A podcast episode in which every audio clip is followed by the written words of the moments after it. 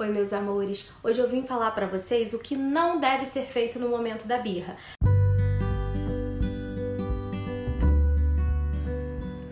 Oi, meus amores. Eu sou Érica Brandão e esse é o podcast Educando sem Culpa.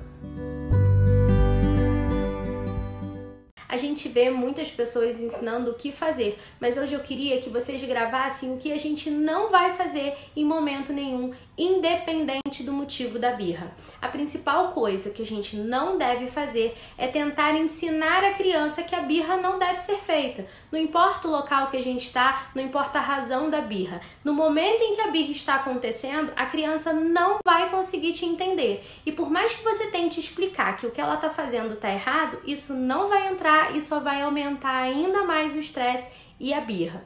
Não façam isso. Esse episódio foi útil para você? Então, compartilhe ele com alguém e eu te espero na próxima segunda.